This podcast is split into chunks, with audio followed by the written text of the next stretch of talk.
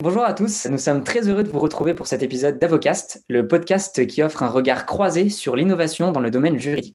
Notre objectif est simple, créer du dialogue entre les professionnels du droit et les acteurs de l'innovation juridique pour comprendre les évolutions de notre profession. Nous sommes Antoine et Marianne, élèves avocats, et nous allons nous pencher aujourd'hui sur la thématique suivante, l'apport de la tech dans les professions juridiques. Nous sommes très heureux d'accueillir Thibaut Caoudal, cofondateur de Liway, une solution de gestion et de négociation de contrats à destination des directions juridiques. Cette solution a pour ambition de faire gagner du temps aux juristes et de l'aider, par la technologie, à se reconnecter à l'ensemble du processus décisionnel et stratégique de l'entreprise. Salut Antoine, salut Marianne, salut Edouard. Merci de, de m'inviter aujourd'hui. Euh, nous accueillons également Édouard Moureau, ancien avocat fiscaliste euh, qui a quitté la profession pour devenir directeur administratif et financier d'une start-up. Donc, Édouard a pu endosser de nombreuses responsabilités dans le domaine non seulement du juridique, mais également du contrôle de gestion, des ressources humaines, de la finance, de la comptabilité. Bonjour Édouard. Bonjour Édouard, enchanté. Bonjour à tous, euh, ravi d'être là. Merci pour l'invitation. Bien, enchanté, on ne se connaît pas en plus, Édouard. Non, pas du tout, mais j'ai vu qu'on était déjà connecté sur LinkedIn et je me suis dit je, vais peut-être euh, lui écrire justement pour qu'on anticipe pour euh, se présenter vite fait. Puis je me suis dit, ah bah non, allez, on va faire euh, la surprise. donc, Très bien. On est, super content de, vous avoir tous les deux. Thibaut, j'ai une première question. Comment est née l'idée de la création de, de Leeway? Pourquoi tu t'es lancé dans cette aventure, l'aventure de la Legal Tech, sachant que tu n'as pas une formation juridique à la base? Ouais, tout à fait. Bah, si tu veux, euh, nous, on est rentré euh, un petit peu dans, dans le monde de la legal tech, euh, entre guillemets, par hasard. C'est-à-dire que moi, en tant que directeur commercial, dans le passé, j'étais confronté à des négociations de contrats assez compliquées, qui étaient pas du tout efficaces et qui me faisaient perdre beaucoup de temps. Et, et résoudre ce problème-là, c'était quelque chose qui nous, qui, nous plaisait beaucoup tout simplement. Donc on est rentré dans, euh, dans la legal tech par le contrat, on a rencontré beaucoup de juristes et on s'est dit, OK, en fait, il faut euh, dans les entreprises. Et donc on a apporté une solution tech euh, aux directions juridiques. Et voilà un petit peu comment on est arrivé dans ce milieu. en fait, on se positionne vraiment comme une solution qui va permettre à toute l'entreprise bah, de gérer des contrats beaucoup plus efficacement et on pense que c'est ça euh, qui va faciliter le quotidien euh, des, juristes. En fait, l'IWay aujourd'hui, c'est un outil qui permet à toute l'entreprise de facilement générer un contrat en remplissant un formulaire, de pouvoir l'envoyer en externe, de le signer en ligne et de collaborer forcément avec le, le, département juridique. Mais on ne fait pas un outil uniquement à destination des juristes, même si les utilisateurs principaux de la solution restent les juristes. Du coup, Edouard, pour rebondir sur euh, ce que vient de dire euh, Thibault, est-ce que, comme lui, tu as identifié euh, des besoins pour te lancer dans cette aventure de la startup ou c'est venu d'autres choses Alors, pour, moi, c'était n'était pas un besoin, c'était plutôt une envie personnelle. C'est-à-dire que j'ai fait mon cursus universitaire, j'ai fait mes, mes, ans d'études, et puis en fait, je me suis rendu compte que le métier d'avocat tel qu'il était exercé ne me convenait pas. Et donc, euh, j'ai toujours eu la fibre entrepreneuriale et j'ai décidé en fait de, partir à l'aventure, de, franchir le pas, d'aller vers l'inconnu, de sortir de ma zone de confort. Et en fait, je suis du coup parti en startup. Dans un premier temps en tant que DAF, puis euh, maintenant en tant qu'entrepreneur, euh, parce que j'ai cofondé deux startups. Mais, sans, sans, identifier un besoin précis dans un premier temps. Aujourd'hui, ce n'est pas le cas. Aujourd'hui, pour du coup rejoindre un peu ta question, la première entreprise que j'ai cofondée avec euh, mes associés, on a identifié un besoin de, santé dans l'entreprise, de bien-être et de RSE dans, les entreprises. Ça, c'est un premier besoin, aujourd'hui qui est fortement caractérisé par la dimension euh, psychologique dans les entreprises avec le, télétravail et une très grosse souffrance au travail. Aujourd'hui, la souffrance psy, c'est d'ailleurs le, le, deuxième cause d'arrêt maladie en ce moment. Et le, deuxième, la deuxième entreprise que j'ai cofondée est en fait un startup studio où aujourd'hui en fait on s'adresse à une communauté d'entrepreneurs et souvent confrontés à euh, une jungle et euh, une myriade d'informations et d'éléments qui sont très compliqués à mettre en place, un besoin très important de ressources, que ce soit en termes de compétences ou en termes d'argent. Et donc on a développé un startup studio pour justement permettre à des entrepreneurs de d'amorcer leurs projets ou d'amorcer nos projets, puisqu'on on incube des projets en interne et des projets qui viennent de l'extérieur. du coup, pour, euh, pour repartir sur euh, l'aspect euh, vraiment tech et, droit, c'est amusant parce qu'on voit qu'au cours des dernières années, en fait, le, monde de la tech s'est associé à plusieurs secteurs. Donc, on a, on a la food tech, la fintech, la health tech, l'insurtech et maintenant la, legal tech. Qu'est-ce que ça veut dire aujourd'hui faire de la tech et en quoi c'est différent de le faire dans, le domaine juridique que de le faire dans un autre domaine? Ouais, euh, alors je sais pas si c'est vraiment différent euh, aujourd'hui de faire de la legal tech euh, ou, de la fintech. pour moi, ça reste un problème qui est rencontré par des personnes et qu'on arrive à résoudre avec de la tech. En tout cas, nous, c'est comme ça qu'on le voit.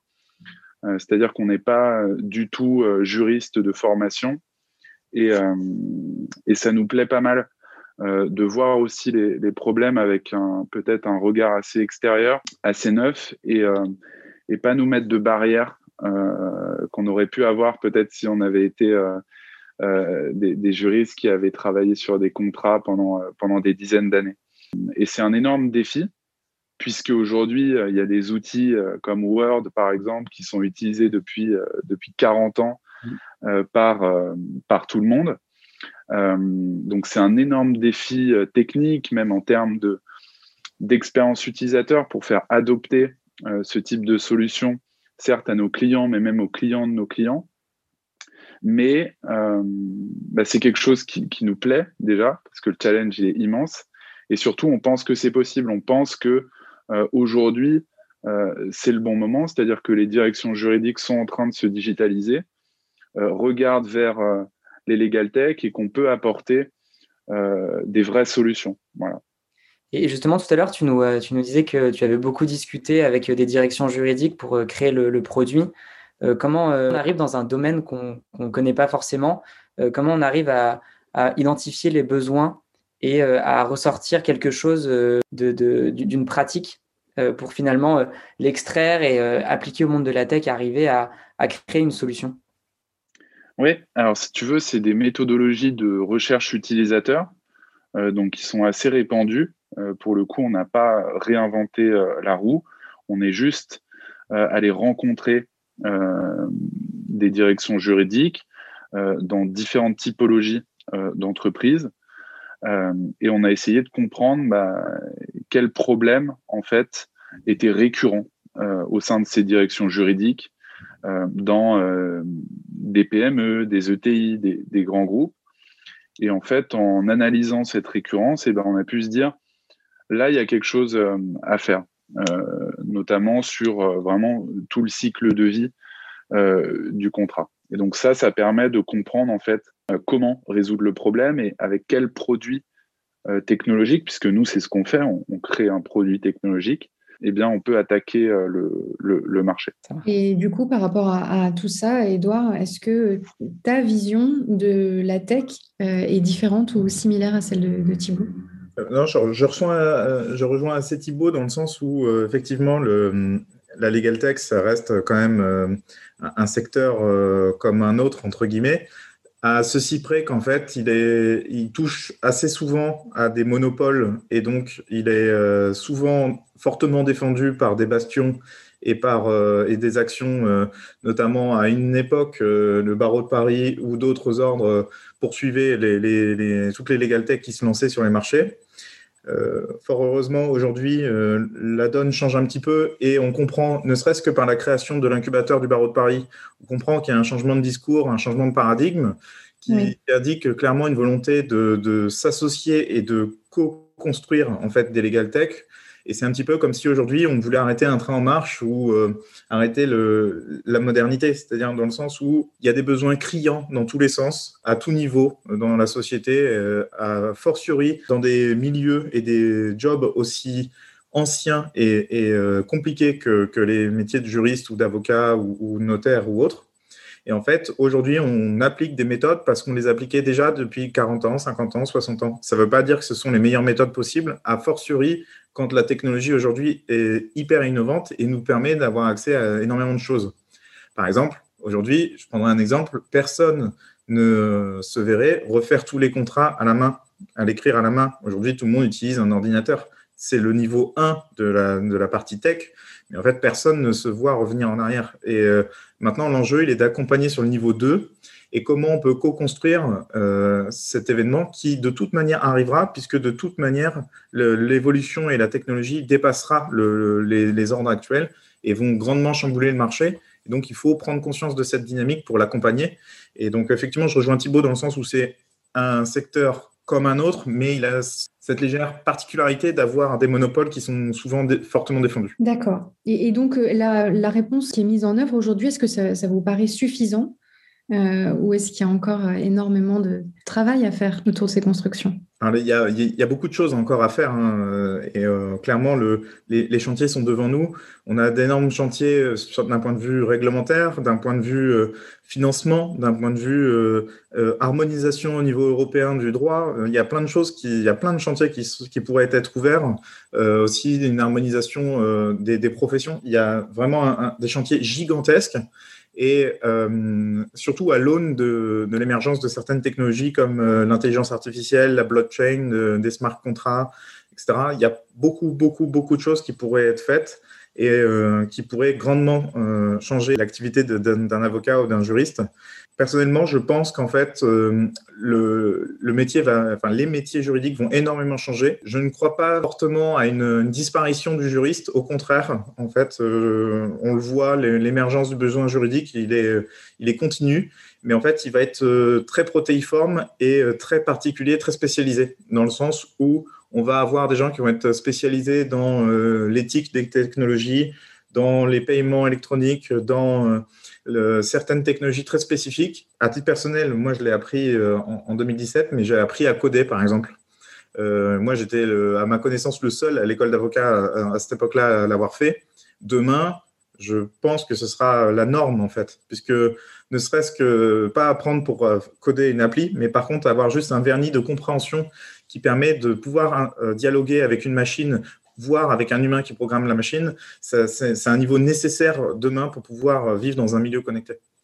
Donc, finalement, ce qui va arriver, ce serait plutôt l'essor de nouveaux métiers qui vont se créer grâce aux nouvelles technologies, plutôt que euh, venir euh, essayer de, travailler pour automatiser des tâches plus institutionnelles. Ça, sera un peu les deux en fait. Euh, il y a aujourd'hui, il y a une incompréhension totale, c'est-à-dire pourquoi un humain va faire une tâche répétitive à faible valeur ajoutée, alors qu'un ordinateur le fera bien plus facilement, bien plus rapidement, sans aucun risque d'erreur. Et, euh, le, et, peut le répéter euh, de manière continue. Donc ça n'a aucun sens de faire faire certaines tâches par des humains. Euh, le, si je prends le cas de Thibaut, par exemple, sa solution, elle permet notamment de faire ça, de, ce, fin, de la compréhension de journée, mais aussi de pouvoir aussi après faciliter l'interaction en fait, de, entre les gens. Et, du coup, Thibaut, est-ce que tu vois aussi euh, ces tendances se dessiner aujourd'hui euh, avec les discussions que tu as pu avoir avec les directions juridiques, les, les, retours que tu as sur ton produit? Oui, tout à fait. Et moi, je trouve que Aujourd'hui, les directions juridiques sont vraiment en, marche là-dessus, c'est-à-dire qu'elles regardent les solutions. On a souvent l'habitude de dire que les juristes sont à la traîne en termes de digitalisation, euh, mais je suis pas forcément d'accord. C'est-à-dire qu'aujourd'hui, il y a plein euh, d'entreprises qui ont compris euh, bah, que pour faire face justement à cette augmentation des besoins juridiques, il fallait passer par de la technologie, il fallait digitaliser euh, des, des, process. Et, euh, et pour compléter euh, ce qu'a dit Edouard, nous, on ne voit pas forcément la technologie comme un outil qui va remplacer toutes les actions des juristes. en fait, on va voir la technologie plutôt comme un, outil qui va remplacer les actions à faible valeur ajoutée pour permettre aux directions juridiques de euh, se concentrer sur des sujets à haute valeur ajoutée, des sujets stratégiques. En fait, il y a juste des sujets qui sont à très faible valeur ajoutée. Ceux-là, on va les automatiser. Et les sujets très personnalisés, très sur mesure, où là, en fait, la valeur euh, du juridique est très importante et le conseil juridique prend, toute sa valeur. Ça, ça va rester plutôt euh, fait de la même manière.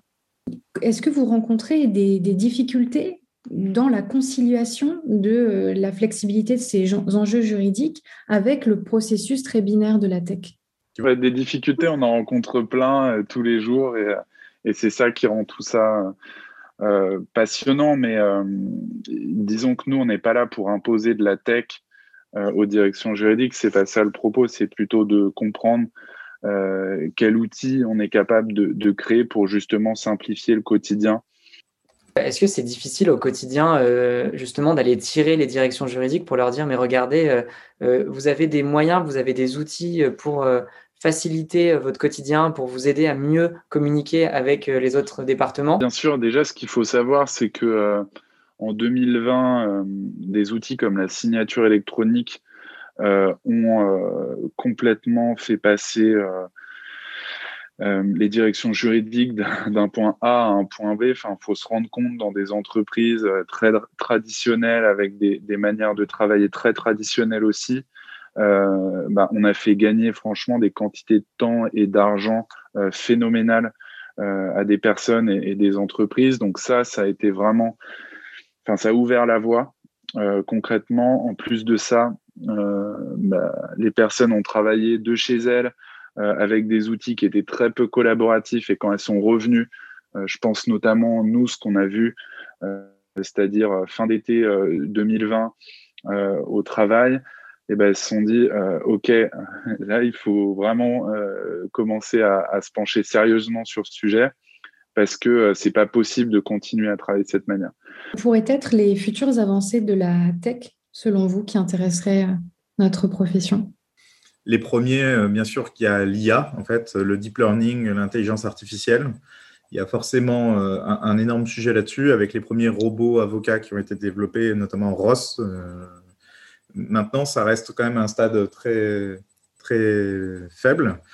Il y a bien sûr, et là je pense qu'il y a beaucoup, beaucoup, beaucoup de choses à faire et euh, les applications sont gigantesques. C'est euh, toutes les technologies de blockchain, de smart contracts qu'on pourrait euh, complètement développer. Thibaut, par exemple, dans son cas, pourrait signer et authentifier les contrats dans une blockchain, ce qui permettrait d'avoir un, niveau de sécurité et, une inviolabilité hyper importante. on doit être des fers de lance sur ce point-là, puisqu'en fait, euh, il y a forcément une insécurité juridique aujourd'hui, puisqu'il y a une méconnaissance. Alors, ah, question très très naïve, mais du coup, est-ce que vous pensez tous les deux que euh, notre profession, elle est amenée à pas, peut-être pas à disparaître, mais à vraiment être bouleversée Alors disparaître, euh, j'y crois pas du tout. Au contraire, les juristes vont avoir encore plus un rôle central puisque euh, on doit aussi être les garants d'une certaine, certaine logique qu'on va donner, une certaine éthique qu'on va donner à la technologie. C'est très important qu'on s'en saisisse.